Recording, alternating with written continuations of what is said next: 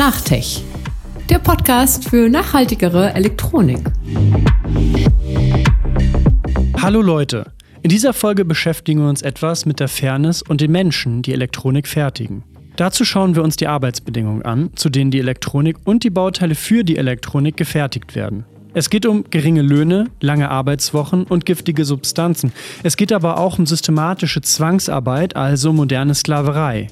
Sind das Einzelfälle und was wird dagegen unternommen? Dazu habe ich Peter Pawlitzki von Electronics Watch getroffen.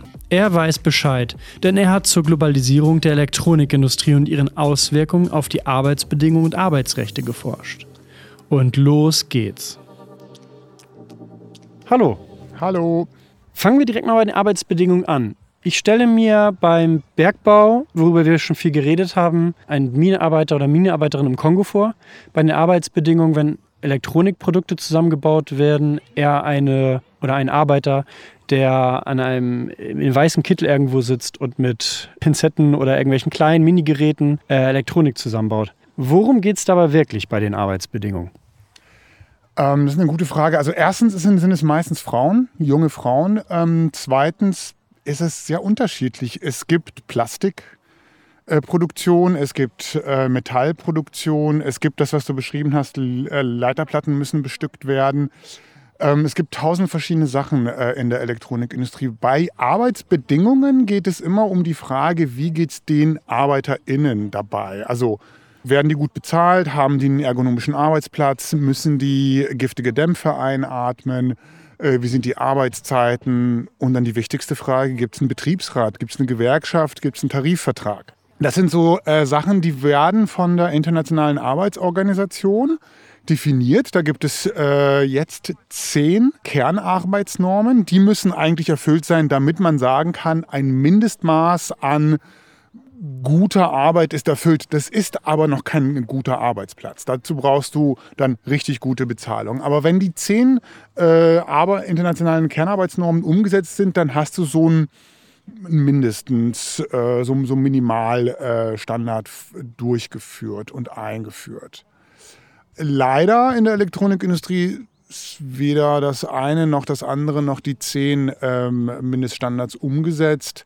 Und das gilt global. Also das gilt nicht nur in dem äh, großen bösen Land China, äh, wie es immer dargestellt wird, sondern das, äh, die Probleme kennen wir auch aus Zentral- und Osteuropa. Also Länder wie Polen, Tschechien, Ungarn, aus Malaysia, aus den USA, aus Mexiko äh, und so weiter. Bei den ILO-Kernarbeitsnormen gehört Zwangsarbeit ja auch mit dazu. Sind das, was sind so die hauptsächlichen Sachen, die nun wirklich äh, zu den schlechten Arbeitsbedingungen zählen, prekäre Arbeitsverhältnisse.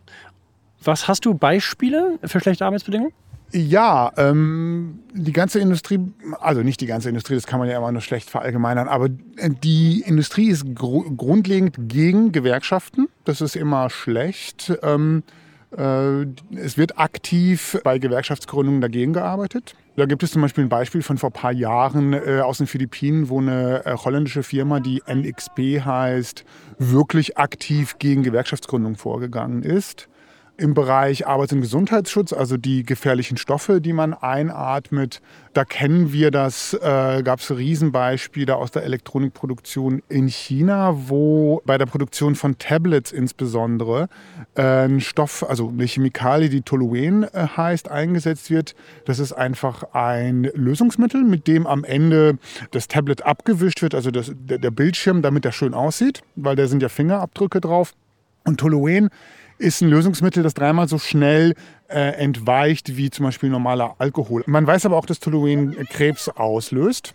Und ähm, deswegen ist es in USA zum Beispiel verboten, in äh, der EU auch zum Großteil. In China wurde es bis 2015, 16 nachweislich noch eingesetzt von allen Tablet-Produzenten. Und wir wissen auch, dass es zu äh, sehr hohen Krebsraten kam. In Bezug auf äh, Zwangsarbeit oder ähm, auf Englisch Modern Slavery oder moderne Sklaverei, es gibt verschiedene Formen. Es gibt Zwangsarbeit im Sinne von, dass du migrantische oder Wanderarbeiterinnen hast, denen zum Beispiel Pässe ab, abgenommen werden. Da haben wir ein schönes, also ein schönes, also ein schreckliches Beispiel aus Thailand, wo äh, in einer Fabrik, in der unter anderem für HP und Xerox und andere Druckerhersteller Drucker produziert wurden, da gab es äh, Arbeiterinnen, also Fabrik ist in Thailand, Arbeiterinnen kommen aus äh, Myanmar oder Burma, ihnen werden Pässe abgenommen, sie müssen ungefähr ein Jahresgehalt bezahlen, um überhaupt ähm, diesen Job zu bekommen landen damit in einem hohen Risiko von Schuldknechtschaft. Aber allein schon das Abnehmen von Pässen ist schon, fällt schon unter die ILO-Definition von Zwangsarbeit. Bezahlen von hohen Anwerbegebühren auch. Und da konnten wir dann als Organisation Electronics Watch mit HP und anderen Organisationen daran arbeiten, dass es in diesem Betrieb besser wird. Da haben dann mehr als 10.000 Beschäftigte, äh, also ArbeiterInnen, die Rückzahlung bekommen. Also die haben die Pässe zurückbekommen, die haben das Geld zurückbekommen und waren natürlich dann äh, sehr zufrieden. Nochmal zur Zwangsarbeit. Das passiert nicht nur in Ländern wie Malaysia, China und wo man sich das vorstellt, passiert ja auch in Deutschland, kennen wir spätestens seit den Fleischverarbeitungsskandalen von vor zwei, drei Jahren, wo wir auf einmal mitgekriegt haben, dass Zwangsarbeit auch in Deutschland herrscht. Die globale Einordnung, sind das denn eher Einzelfälle, die so passieren oder wie kann ich das so einordnen? Ist das die Regelmäßigkeit? Ist das ein Schema? Ist das jetzt, dass es bei allen Elektronikprodukten passiert? Kannst du dazu was sagen? Ja. Also man kann davon ausgehen, dass in jedem Elektronikprodukt, das ich kaufen kann oder das ich nutzen muss, um zum Beispiel ins Internet zu gehen, also sei es jetzt ein Router, sei es jetzt eine Switch, sei es jetzt irgendwas, wo Elektronik drin ist, da kann man davon ausgehen, dass definitiv Zwangsarbeit mit beteiligt war, dass definitiv schlechte Arbeitsbedingungen mit beteiligt waren, dass definitiv ArbeiterInnen gelitten haben, um das herzustellen. Das ist eine allgemeine Charakteristik der Industrie. Das hängt sehr stark äh, mit verschiedenen Entwicklungsgründen zusammen. Also einerseits habe ich ja schon gesagt, äh, ist die Industrie sehr stark gegen Gewerkschaften. Das hat mit der Geschichte zu tun, wo die Industrie herkommt, aus dem Silicon Valley aus Kalifornien, wo sehr schlechte Arbeitsrechte äh, herrschten und damit auch die Industrie sich so entwickeln konnte. Das hängt aber auch mit dem zusammen, wie diese Industrie ökonomisch funktioniert. Also das heißt, man hat einen sehr starken Fokus auf das Weihnachtsgeschäft. Also für das Weihnachtsgeschäft müssen sehr viele Beschäftigte sehr hohe Volumen produzieren. Nachdem das produziert wurde, fallen die Produktionsvolumen extrem ab und man muss die Leute eigentlich loswerden. Und deswegen lohnt es sich äh, oder ist es fast notwendig, Zeitarbeit, Leiharbeit und ähm, Wanderarbeiterinnen ein, einzustellen. Und das sind Beschäftigtengruppen, die sofort immer unter hohem Risiko stehen von schlechter Bezahlung, von Zwangsarbeit. Du hast aber auch sehr komische Standards in der Industrie. Also es gibt so eine Organisation, die heißt Responsible Business Alliance. Das ist eine zusammen, äh, also das ist im Grunde die Elektronikindustrie auf allen Ebenen, also Endhersteller ähm, wie Apple, HP, Lenovo, alle Marken, die einem anfallen. Dann diese Hersteller, die die Geräte auch wirklich herstellen, also Foxconn, Flextronics, die so eher unbekannt sind, Quanta, Inventec und dann die ganzen Komponentenhersteller, also von Intel über Infineon bis zu den ganzen, also du hast im Grunde die gesamte Elektronikindustrie in der Responsible Business Alliance. Und das ist eine Organisation, die sozusagen sich der Nachhaltigkeit verschrieben hat, insbesondere der sozialen Nachhaltigkeit. Die hat sich einen Standard gesetzt, dass sie sagt, 60 Arbeitsstunden in der Woche ist der Standard für uns. 60 Arbeitsstunden, also 60 Stunden in der Woche ist eine normale Arbeitswoche. Erst wenn es darüber hinausgeht, wird es ein Problem. Wenn man sich jetzt die ILO-Definition von einer Arbeitswoche anguckt, liegt die bei 40 Stunden mit maximal 8 Stunden Überstunden. Also 48 Stunden. Das heißt, wir haben einen 12 Stunden Unterschied. Wenn man sich das relativ gute Arbeitsrecht in China anguckt, sind wir auch bei 40 Arbeitsstunden plus 36 Überstunden im Monat, was für mich auch unter 60 Stunden ist. Es gibt Ausnahmeregelungen im chinesischen Gesetz, die sozusagen erlauben, die 60 Stunden zu machen. Also das heißt, die Industrie hat sich selber Standards gesetzt, die relativ wahnsinnig sind, würde ich mal sagen, weil 60, eine 60-Stunden-Woche ist schon hart. Und wenn man sich jetzt die Nachhaltigkeitsberichte der großen Markenfirmen anguckt, sind sie nicht in der Lage, selbst diesen Standard überall durchzusetzen. Dann gibt es noch das Problem des Mindestlohns. Es heißt immer, wir zahlen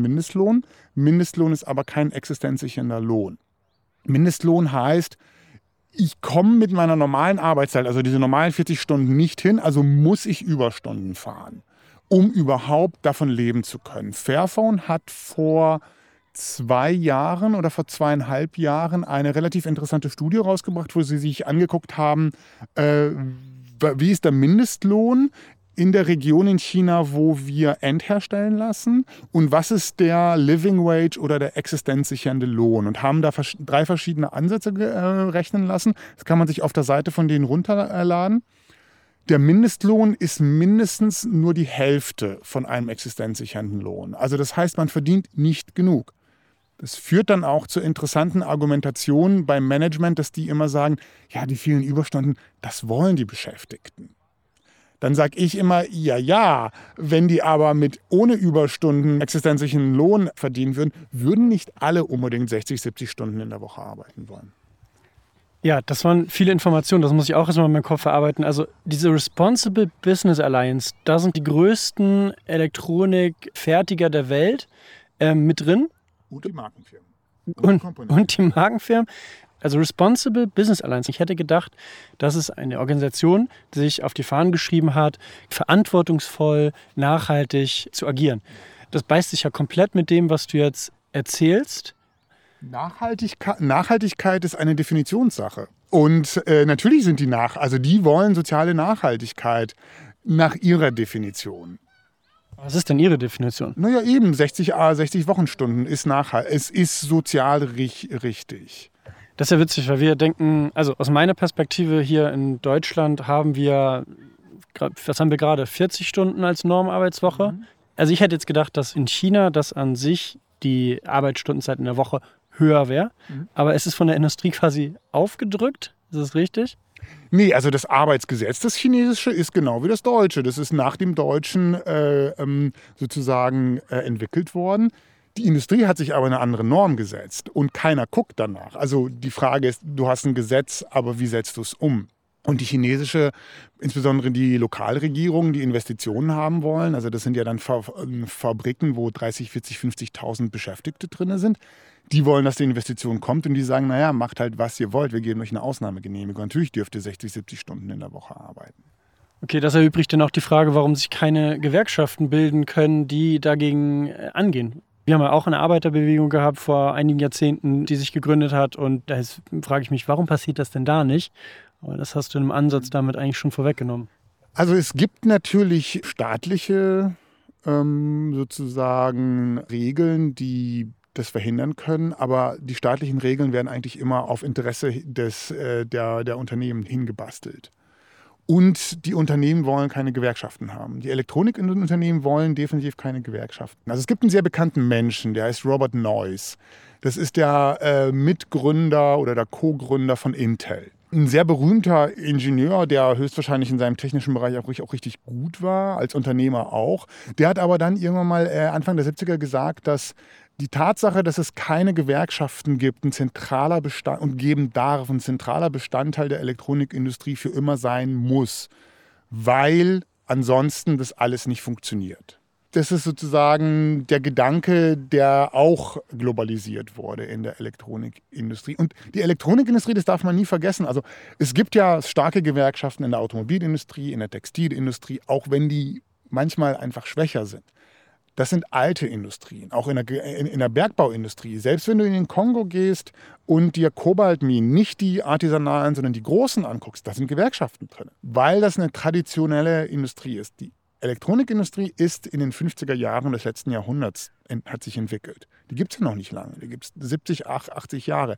Die hat sich in den USA, ähm, äh, also in, ist sie entstanden zu einer Zeit, wo in den USA sehr starke Gewerkschaften, die es früher gab in den USA, nicht mehr existierten, was wiederum stark damit zu tun hat, wie Staat und Kapital zusammengearbeitet haben, damit es sie nicht mehr gibt. Und in dieser Situation hat sich eine Industrie gegründet, die einfach darauf aus ist, keine Gewerkschaften zu haben.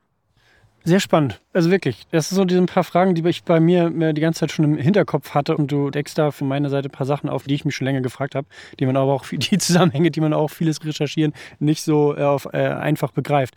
Wie sind denn jetzt die gesellschaftlichen Auswirkungen dieser Ungerechtigkeit? Das natürlich die Menschen, die arbeiten viel, verdienen relativ wenig, Diese Zwangsarbeit ist natürlich noch ein paar Schippen drauf, sag ich mal. Was würdest du sagen aus sozialer Perspektive, was hat das für weitreichende Auswirkungen?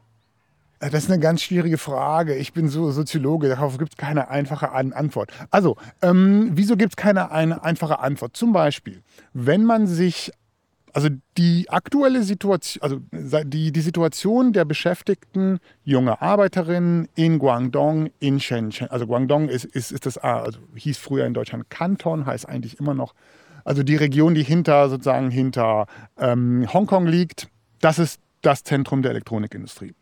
Da kommen seit 20, 30 Jahren junge ArbeiterInnen aus irgendwelchen Dörfern in äh, Nordwestchina rein, frei, freiwillig. Die wissen zum Teil jetzt schon, harte Arbeit, wenig Lohn. Die machen das aber trotzdem, weil zu Hause sehr oft bleiben heißt noch härtere Arbeit auf dem Feld, und man ist unter der Kuratel von äh, der Mutter, der Oma und dieser ganzen, ganzen schlimmen patriarchalen Systems, das auf dem Land global ja immer herrscht. Also das jetzt nicht gerade gut mit jungen Frauen umgeht. Also ist diese Möglichkeit, aus der Region rauszugehen, nach Shenzhen zu gehen, dort in einem schlimmen Arbeitsumfeld zu arbeiten, auch eine Befreiungsbewegung. Ich möchte damit nicht sagen, die Arbeitsbedingungen sind gut. Die sind total schlimm. Aber das ist immer eine sehr widersprüchliche Entwicklung. Zu was führt das? Global gesehen ist natürlich so, dass wir eine krasse Verarmung haben. Also Verarmung heißt, diese Unternehmen machen extrem viel Geld. Diese Beschäftigten vor Ort haben nichts davon. Und die Länder vor Ort haben ja auch nichts davon. Also da, da ist sozusagen irgendwas mit Wirtschaftsentwicklung, ist extrem ähm, beeinträchtigt, weil die Gewinne woanders gemacht werden, die Steuern woanders bezahlt werden, wenn überhaupt. Somit äh, fehlen Infrastrukturmaßnahmen, die außerhalb dieser Industriezonen sind, äh, Gesundheitssystem, fehlen Sozialsysteme. Das sind sozusagen diese, diese großen ähm, äh, Linien. Das muss man sich immer wieder ins Gedächtnis rufen. Du hast mehrere zig Millionen Menschen. Das ist jetzt alle Industrien, das ist nicht nur die Elektronikindustrie, die jeden Tag in einer Situation von Zwangsarbeit sind das sind Menschen, die unfrei sind, die noch anders unfrei sind als, als wir. Also nicht nur irgendwie ähm, jeden Tag zur Arbeit müssen, sondern wenn sie nicht gehen, ist ihre Existenz im Sinne ihrer, ihres Wohlergehens und ihres Lebens gefährdet. Das passiert jeden Tag in dieser Lieferkette. Das ist nicht gut. Das ist wirklich nicht gut. Daher ein kurzer Einschub. Aus Peter reden jahrelang geballte Erfahrungen, die auch bestimmt immer nicht leicht verdaulich sind. Falls ihr eure Erfahrungen dazu teilen wollt oder auch irgendwie die Infos aus der Episode einfach verarbeiten möchtet, macht das sehr gerne und kommentiert in unseren jeweiligen Beiträgen auf Instagram oder LinkedIn. Die Links findest du wie immer in den Shownotes. Und weiter geht's. Ist es denn so, dass die Länder, vor allem China, so abhängig von den großen Industrieunternehmen ist und dort nicht sagen kann, okay, wir machen das anders? Wir wollen äh, mehr Wohlstand bei der Bevölkerung haben. Wir handeln da andere Arbeitsbedingungen raus. Auch wieder eine schwierige Frage. Der Kapitalismus braucht den Nationalstaat, der Nationalstaat braucht den Kapitalismus. China ist da jetzt nicht anders als, als andere Länder. Das Interessante an China ist, dass, und das sieht man, weiß nicht, ob das die meisten Leute mitkriegen, aber an dem aktuell sehr stark geführten Wirtschaftskrieg zwischen EU, USA gegen China. Was China geschafft hat in den letzten drei Jahrzehnten, in, also ich spreche jetzt wirklich nur von, von der Elektronikindustrie, bei den anderen kenne ich mich nicht so gut aus, ist eine unglaubliche ein Alleinstellungsmerkmal hinzubekommen. Es gibt keine Elektronik heutzutage, die nicht zum Teil oder möglicherweise zum Großteil mit Teilen oder mit Endfertigung aus China verbunden ist. Das ist der Wahnsinn. Und ähm, bis vor zehn Jahren hätte man die These noch halten können, das ist alles Billigproduktion. Das ist alles nur Schrott. Billigproduktion auch bei iPhones, die machen, die machen einfach nur Zeug, die können nichts, die, die herstellen das nur her. Heute muss man sagen, das sind zum Teil Technologieführer, die in sich in China entwickelt haben. Also wenn man sich so eine Firma wie Huawei an, anschaut, die zum Teil kaputt gemacht wurde durch EU und äh, die USA, Huawei ist Marktführer gewesen bei Smartphones. Innerhalb von kürzester Zeit aufgestiegen, aber das ist nicht, was Huawei eigentlich ausgemacht hat. Huawei ist Netzwerk Anbieter. Und da haben sie krasseste technologische Innovationen in den letzten paar Jahren vorgelegt. Das heißt, was China geschafft hat mit diesem sehr komischen, kapitalistisch-kommunistischen, planwirtschaftlichen System ist, technologisch einen Anschluss hinzubekommen. Und das gefällt jetzt der EU und den, äh, den USA nicht, das wird gerade bekämpft weil du hast nach einer Abhängigkeit von den Unternehmen gefragt. Ja, die sind natürlich abhängig, genauso wie, wie Deutschland ab, abhängig von BMW, VW und Mercedes-Benz ist und von den Pharmaunternehmen. Aber das sind unsere Unternehmen sozusagen, das sind deutsche Unternehmen. Und China hatte bisher das Problem, es gab keine chinesischen Unternehmen, die das auch konnten. Jetzt gibt es die so langsam. Das heißt, da hat sich eine Veränderung, äh, also findet statt. Deswegen gibt es den Wirtschaftskrieg. Das Problem ist, dass sich das nicht umsetzt in bessere Arbeitsbedingungen in, in China oder in Taiwan. Taiwan ist, ist, ist ja auch so ein, so ein Entwicklungsland gewesen, das jetzt absolute Technologieführerschaft bei Halbleitern hat. Die Arbeitsbedingungen sind immer noch schlecht. Die Löhne sind immer noch schlecht. Den Leuten geht es natürlich besser als in anderen Ländern, aber denen könnte es viel besser gehen, wenn die Unternehmen nicht so viel Geld für, für, für sich behalten würden. Okay, da machen wir echt ganz schön große Fässer auf. ähm, also vielleicht ähm, mal auf uns übertragen. Also das ist ja auch irgendwo unsere Verantwortung, weil wir die Produkte nutzen, die dort gefertigt werden. Was sind denn jetzt Stellschrauben, um diese Arbeitsbedingungen verbessern zu können? Da mache ich erstmal, also ich bin ja äh, gern mit großen Fässern unterwegs. Das ist nicht unsere Verantwortung. Wir haben keinerlei Verantwortung, also wir als KonsumentInnen haben keinerlei Verantwortung für das, was Unternehmen tun. Wir können nur Produkte aus dem Regal nehmen und dafür bezahlen. Was Unternehmen für eine Unternehmenspolitik fahren, ist einzig und allein die Verantwortung des Managements und der Aktienbesitzer. Wobei wir ja auch irgendwo die Verantwortung haben, weil wir in, einem, in einer Demokratie leben, wo Gesetze gemacht werden, die das unterbinden können. Das ist eine mittelbare Verantwortung, ja. Aber wir wissen, wie der Gesetzentwicklungs- und Durchsetzungsprozess funktioniert. Da gibt es neben den demokratischen Strukturen auch noch die Lobbystrukturen, die wiederum von Unternehmen äh, beherrscht werden, weil die einfach hundertmal mehr Geld haben als jeder andere. Also das heißt, die Verantwortung würde ich immer bei den Unternehmen sehen. Die haben die Verantwortung, die treffen die Entscheidungen die streichen auch die Gewinne an. Also ich würde die Verantwortung total gerne bei Apple übernehmen, auch teilweise, wenn ich auch Teile des Gewinns bekommen würde. So definiere ich Verantwortung. Die Unternehmensentscheidungen werden in Unternehmen getroffen. Wir treffen die Entscheidung, kaufe ich Produkt A, B oder C. Alle Produkte sind gleich in der Elektronikbranche, wenn es um Nachhaltigkeit geht. Da gibt es keine Entscheidung. Ich kann sozusagen nicht entscheiden, gebe ich sehr viel Geld aus für ein Smartphone oder gebe ich sehr viel weniger Geld aus für ein Smartphone? Ist das Smartphone rot oder ist es gelb? Das ist die einzige Entscheidung, die ich treffen kann.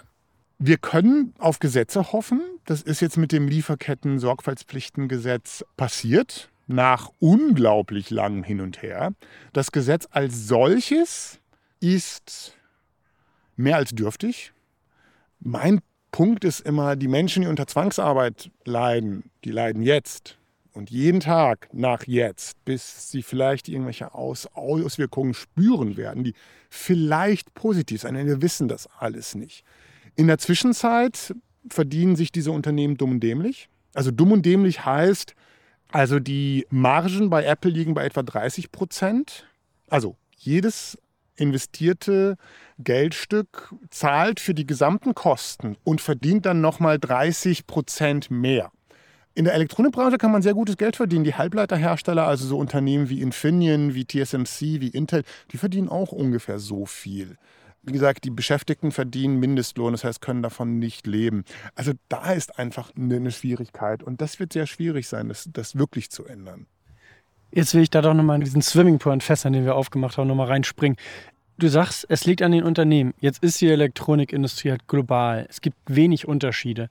Wenn vor allen Dingen deutsche Firmen mithalten sollen auf diesem globalen Markt in unserem Wirtschaftssystem, dann versuchen sie natürlich, die Kosten so gering wie möglich zu halten. Und um mithalten zu können, ist es zwangsläufig, dass sie das Spiel quasi mitmachen und äh, jetzt auch in der Arbeitsbedingung jetzt nicht sagt, okay Leute, ihr macht doch eine Viertagewoche, sondern halt auf den gleichen Bus aufspringen. Wie will man dem Unternehmen sagen, ja, mach das mal besser, wenn sie dann ziemlich schnell weg vom Fenster ist? Deswegen nochmal die Frage hinzu, mhm. man kann doch nur an diesem politischen Hebel drehen letztendlich, oder? Ja, sicher. Ähm, das ist der einzige Hebel und der funktioniert halt nicht. Also ich bin, also, also erstens gibt es immer noch einen zweiten Hebel. Das ist die Arbeiterinnenbewegung. Um mal, mal national äh, zu, zu fokussieren. Die Tatsache, dass wir eine Fünf-Tage-Woche haben, die Tatsache, dass wir 30 Tage Urlaub haben als Standard, das ist kein gesetzlicher Standard. Das ist durch Riesenstreiks in den 70er Jahren erkämpft worden durch die Gewerkschaften. Das hat die Regierung und eine Gesetzesgrundlage nicht hergegeben. Nur weil Zehntausende von Menschen ähm, auf die Straße gegangen sind, ihre, ihre, ihre Arbeit niedergelegt haben, nur dadurch ist eine Veränderung passiert. Das ist der einzige, die einzige Möglichkeit, wie du substanzielle, sinnvolle Änderungen hinbekommst. Alles andere ist Kosmetik die sieht ganz toll aus. Und in einer Situation, wo du seit Jahren keine starke äh, Arbeiterinnenbewegung hast, ist das auch das Einzige, was dir übrig bleibt. Aber das wird nichts ändern. Es wird sich niemals durch einen politischen Prozess fundamental was ändern. Das wird sich nur ändern, wenn Arbeiterinnen solidarisch sind, international solidarisch sind und gemeinsam kämpfen. Nur dann kommt es zu einer Änderung. Sonst wirst du halt so eine Kosmetik haben, dass dann die Unternehmen Berichte schreiben. Grundlegend muss es andere Formen von Druck geben. Und das kann zum Beispiel auch, auch sein, dass man eben, also da kommen wir dann so ein bisschen zum Konsumenten. Es gibt Großkonsumenten. Es gibt die Stadt Berlin, die Computer einkauft. Die kauft dann nicht einen Computer ein, die kauft nicht zehn Computer ein, sondern die kauft für mehrere Millionen pro Jahr Computer ein. Die hat Verträge, die laufen. In so einen Vertrag kannst du Standards reinschreiben und du kannst nachhalten. Du kannst überprüfen, werden die Standards umgesetzt. Wenn nicht, dann müsst ihr was machen. Sonst. Also als Großkunde kann man anders auftreten als ich, Peter, kaufe ein Smartphone ein. Das ist wie ein Spotmarket. Ich gehe da hin, es gibt Austausch, Geld gegen Ware und danach hört das Unternehmen nie was wieder von mir. Jetzt sind wir nämlich bei deinem Arbeitgeber, Electronics Watch, und dem Hebel, den Electronics Watch hat. Dieser Hebel über die öffentliche Beschaffung den Markt zu steuern mit Ausschreibungen, die sagen, ja, wir kaufen eure Produkte, aber daran ist geknüpft, dass äh, dort die Arbeitsrechte, zum Beispiel Mindeststandards, ILO, äh, hier, was die zehn Kernarbeitsnormen daran gerichtet sind. Ich glaube, ihr habt sogar noch eure eigenen Kodex, der daran gerichtet ist. Ich frage gleich mal direkt rein, wie erfolgreich ist das? Gar nicht. Also wir helfen Zehntausenden Arbeiterinnen pro Jahr. Aber es gibt mehrere Millionen. Also da muss man auch realistisch bleiben. Wir sind eine kleine Organisation, wir arbeiten, wir werden größer. Die Hoffnung ist, dass es irgendwann mal zu einem systemischen Wandel kommt. Also so die Hoffnung. Ähm, realistisch gesehen helfen wir den ArbeiterInnen, denen wir helfen, natürlich fundamental. Also aus einer Schuldknechtschaft rauszukommen, aus einer Situation von Zwangsarbeit rauszukommen, nicht mehr giftige Dämpfer einatmen zu müssen. Das sind absolut existenzielle Fragen. Aber wenn man immer wieder so rauszoomt und sagt, hm, also wir helfen 10.000 Leuten und dann gibt es eine Fabrik von Quanta, wo irgendwie 80.000 arbeiten. Das ist eine, Fabrik. Da muss man auch so ein bisschen realistisch bleiben. Also ich mache das jetzt schon seit vielen Jahren und es wird mir immer die Frage gestellt, Peter, was kann ich denn machen? ich sage so, gar nichts kannst du machen. Seitdem es Electronic Swatch gibt, kann man aber was machen. Also Studierende können an ihre Uni gehen und sagen, hey, kauft ihr nachhaltig ein. Hey, seid ihr Mitglied bei Electronics Watch? Die können euch helfen beim nachhaltigen Beschaffen. Man wohnt in der Stadt, man kann in eine Stadtverordnetenversammlung gehen und man kann die Frage stellen, was macht ihr? Kauft ihr nachhaltig ein? Und zwar nicht, fragt ihr irgendein Label ab, fragt ihr ab, ob es bei TCOs äh, Certified einen Babball gibt. Weil das bringt meistens nicht, sondern kauft ihr wirklich nachhaltig ein. Was macht ihr da? Diese Sachen kann man machen. Das ist dann ein bisschen anstrengender. Das funktioniert aber nur so. Also diese Idee, dass man, wenn man ein Fairphone gekauft hat, übrigens ein großartiges Projekt, aber die sind so klein, dass sie, außer dass sie zeigen, dass es anders, also dass es anders möglich ist, können die auch nichts ähm, bewirken. Aber dass man glaubt, dass man durch seine Konsumveränderung irgendeine Veränderung machen, also er, erzielen kann. Und Veränderung heißt dann, für mich eine Verbesserung der Situation der Menschen, also die sozusagen die Arbeiterinnen in der Lieferkette. Nur dann können wir von einer wirklichen Veränderung sprechen. Da ist der Glaube, dass man da mit Eigenkonsumveränderungen irgendwo hinkommt, bei mir einfach nicht gegeben, weil ich, ich gucke mir das an, es passiert nichts. Und, aber mit der Idee öffentliche Beschaffung heißt Großkunden, heißt lange Verträge, heißt ich kann mich mit meinem Lieferanten hinsetzen, wenn mir Electronics Watch sagt, in der Fabrik gibt es Rechtsverstöße. Da kann ich mich mit meinem Lieferanten hinsetzen und sagen, okay, du hast mir vertraglich zugesichert, dass das nicht passiert. Ich weiß jetzt aber, hier habe ich Daten, es passiert. Was machst du als Lieferant? Wie kümmerst du dich darum, dass es nicht mehr passiert? Das ist kein Markthebel, das ist sozusagen außerhalb des Marktes. Das ist, das ist nicht über Preisinformation, das ist wirklich Arbeit am Thema. Das ist anstrengend. Deswegen machen das auch viele Beschaffer nicht so gerne, weil die haben nicht die Zeit und denen fehlt die Expertise. Da kommt ihr dann auch wieder ins Spiel. Genau. Wir sind nur stark, also wir sind keine Gewerkschaft, aber wir sind sowas wie so eine Gewerkschaft. Je mehr, je mehr öffentliche Beschaffungsstellen bei uns Mitglied werden, desto mehr können sie lernen, desto größeren Hebel haben sie auch, weil das Interessante bei ITK, also bei den ganzen Desktops, Laptops, Servern, Switches, Smartphones, alle kaufen ungefähr das Gleiche ein. Da gibt es nicht so viel. Und noch viel interessanter, sehr oft kommen die Geräte sogar aus derselben Fabrik oder benutzen zumindest die, die gleichen Komponenten. Du hast also auf einmal einen Riesenhebel. Man muss sagen, ähm, ich bin Steuerzahlerin. Was macht denn ihr eigentlich mit meinen Steuergeldern? Gebt ihr die gut aus oder gebt ihr die einfach nur aus? Ja, vielleicht auch ein gutes Signal an Menschen, die da draußen sitzen und vielleicht in Studienparlamenten, äh, in Stupas sitzen oder so, ähm, das vielleicht mit auf die Tagesordnung zu nehmen. Zu den unbequemen Wegen, die du gerade erwähnt hast, möchte ich hier und da noch einmal ermuntern. Wir hatten ja auch schon einige Produkte in diesem Podcast, die, ich sag mal, nachhaltiger und fairer sind als andere.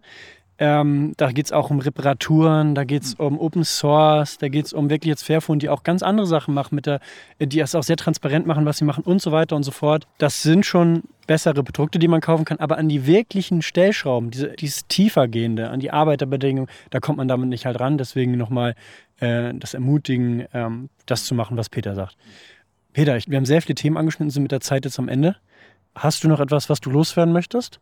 Ich glaube, das Wichtigste ist äh, zu verstehen, die Arbeitsbedingungen sind echt schlecht und die Arbeitsbedingungen sind echt überall schlecht. Also das ist nicht irgendwie dieses China-Problem oder das Asien-Problem, sondern das ist ein industrieweites Problem. Wir sehen ähnliche Probleme in Zentral- und Osteuropa.